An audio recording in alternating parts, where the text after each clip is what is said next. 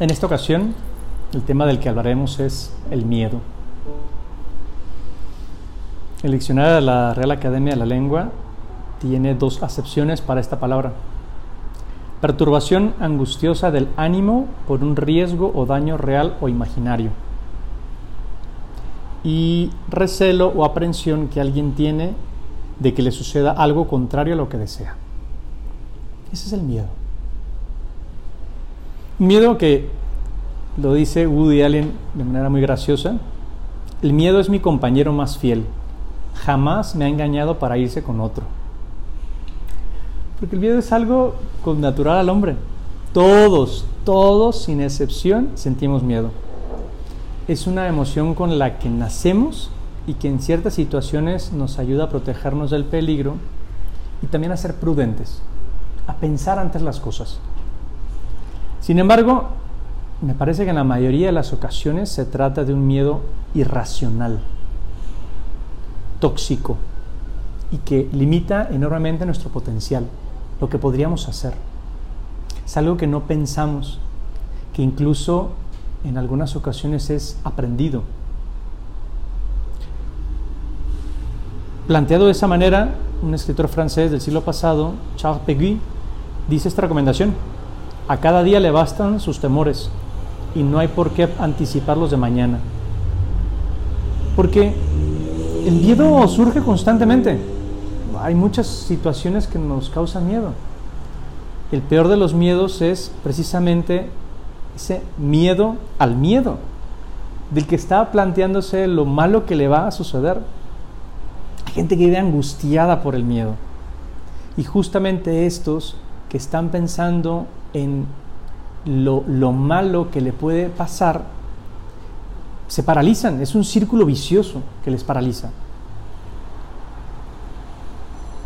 Es curioso, pero a muchas personas les cuesta aceptar que tienen miedo. Se autoengañan contándose una historia falsa para demostrar la valentía que no tienen. Oye, ¿por qué no haces tal cosa? No, no, no, es que ahorita no tengo ganas. Pero es que no se animan. O sea, en el fondo hay un miedo que como no quieren enfrentar, se engañan a sí mismos. Porque justamente el primer paso para superar el miedo es aceptarlo. Dicen los expertos que el ser humano nace con dos reacciones defensivas que podríamos catalogar como miedo. El miedo a los ruidos fuertes. Por ejemplo, piensa en que un perro no nos da miedo hasta que ladra. Y el otro miedo es al cambio de altura sin aviso.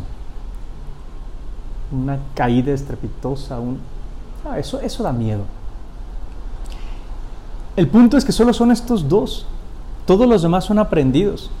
Y por lo visto somos muy buenos estudiantes al respecto. Terminamos heredando muchos miedos. Fácil. ¿En qué momento el niño se pone el suéter? Cuando la mamá tiene frío.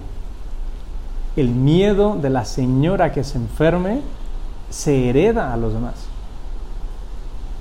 Mm, la psicóloga Mónica Fuste da una perspectiva distinta del miedo, muy interesante.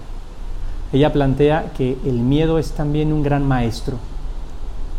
Me indica dónde cree mi mente que están mis límites.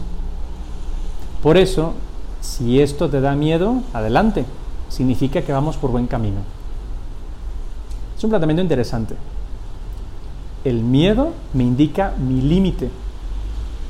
Y por lo tanto, lo que debo cruzar marca una barrera que probablemente puedo saltar. Hace unos meses, bueno, no, hace un mes estuve en un TED que organizó la Universidad Panamericana de Guadalajara y allí hay una, una charla que dio un joven llamado José Luis Reyes. En esta plática él tenía esta hipótesis. El miedo surge de los grandes sueños o de los grandes retos. O sea, mis miedos son mis retos, vienen en combo. Cuando me planteo algo grande, inmediatamente surge el miedo. Por lo tanto, hay tres actitudes ante el miedo. Podríamos reaccionar huyendo, podríamos paralizarnos ante el miedo. Piensa en, un, un señor al que su esposa le dice que está embarazada. Muchas veces la reacción es eso, de parálisis, de no saber qué hacer. Y probablemente la señora diga que no te dio gusto, pero es que el Señor simplemente no sabe qué decir. Porque, porque ante algo así, mientras la señora se desvive en emociones, tal vez él está en ese momento pensando en la lana, en el espacio, en cómo le vamos a hacer. El miedo que paraliza. Es la segunda opción. La tercera opción es enfrentarlo. Enfrentar al miedo. Y este muchacho lo que planteaba era una solución llamada el rompemiedos. Un rompemiedos tendría tres pasos. Número uno, reconocer que tengo miedo. Eso que me está provocando una sensación curiosa, desagradable, es un miedo, reconocerlo. Segundo, motivarse a romperlo. Tener las ganas de deshacerse de ese miedo. Y tercero, atreverse a romperlo. Lanzarse. Nelson Mandela decía que no es valiente quien no tiene miedo, sino quien sabe conquistar ese miedo. Así es, el valiente es el que se le presentan las dificultades y se lanza sobre ellas. En esta plática, este joven explicaba el proceso del rompemiedo. Si quiero quitarme un miedo, lo primero que debo hacer es estudiar sobre el tema. Por ejemplo, si mi miedo es hablar en público, pues tengo que estudiarle al tema. ¿Cómo le hace una persona para hablar en público? Segundo, hay que visualizarse haciéndolo. Por lo tanto, prepararse para hacerlo. Y tercero, buscarse un maestro, un ejemplo para lograr lo que quiero conseguir, algo que me inspire. Entonces, para romper el miedo, estudiar, visualizarse y buscar un maestro. La gente suele decir, si tienes miedo, aviéntate. Eso es falso. No, no, no, no hay que aventarse ante los miedos. Hay que prepararse. O sea, no hay receta secreta para el miedo. Se trata de preparación y de trabajo duro. Por lo tanto, el ciclo sería, yo me planteo un sueño, un ideal alcanzar, pero como suele ser un sueño grande o fuera de mis posibilidades, aparece el miedo. Y entonces me planteo un reto, un reto que si voy trabajando sobre él lo logro, lo que me da una autorrealización que provoca felicidad. En este ciclo del sueño, miedo, reto, logro, autorrealización, felicidad, descubrimos una verdad. El miedo es parte del proceso de la felicidad.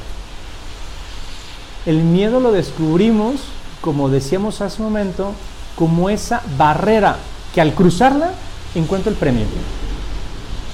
Hablamos de cosas interesantes, de cosas grandes, de cosas que me representan un reto.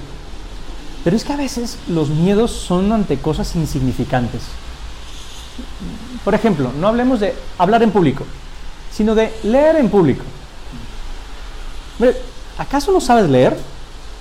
¿Va a pasar algo? A veces esos miedos son infundados, son tonterías. Simplemente hay que dar el paso y comprender que no hay nada que perder. Ante miedos tontos, lanzarse. Desde otra perspectiva, mm, tomo una cita de una carta de San Juan donde hay amor, no hay miedo. Al contrario, el amor perfecto echa fuera el miedo. El pasaje es claro, nítido. Es el amor perfecto el que tiene la capacidad de echar el miedo, de deshacerse del miedo. Y es que en el amor lo que quita el miedo es la confianza. Por ejemplo, en una relación de pareja, los celos representan esa falta de confianza, por tanto ese miedo. Cuando no se está seguro del amor del otro, se desconfía y se teme un fin de la relación, a veces sin razones suficientes. ¿Por qué? Porque falta un amor verdadero. Y ese amor está basado en la confianza que necesito poner en la otra persona. Una confianza que es, me será fiel todos los días, como yo intento serlo. El miedo desaparece. Cuando hay confianza, no hay miedo. En la parte sobrenatural, el miedo surge de la falta de confianza en Dios. Porque cuando tenemos puesta nuestra, esperanza en que Dios saca cosas mejores de lo peor y de que siempre podemos aprender algo de una mala situación, el miedo se acaba, se vive en paz. Solo hay que visualizar eso. Si tienes fe, sabrás que Dios nunca deja solo y que ante eso que vemos como una dificultad seria, algo aprenderemos y Dios encontrará la manera de que algo bueno salga de ahí. Solo hay que confiar. Desaparece el miedo. Para finalizar, decía un compa llamado Ustinov que la mayoría de las personas tienen miedo a la muerte porque no han hecho nada en su vida. El miedo a la muerte es muy usual. Mucha gente le tiene miedo a la muerte. ¿Por qué hay ese miedo a la muerte? Pues especialmente tienen miedo a la muerte aquellos que o no están preparados, ya sea porque lo ven como el final del todo, no como el paso a algo mejor, o porque sienten que no han hecho nada que valga la pena, o al menos no lo suficiente. Y es que en este sentido, el mayor castigo del miedo es el hubiera. Cuando yo lo que me planteo es, si yo hubiera hecho tal cosa, venciendo el miedo, otra cosa sería. Es esa perspectiva de haber perdido la oportunidad.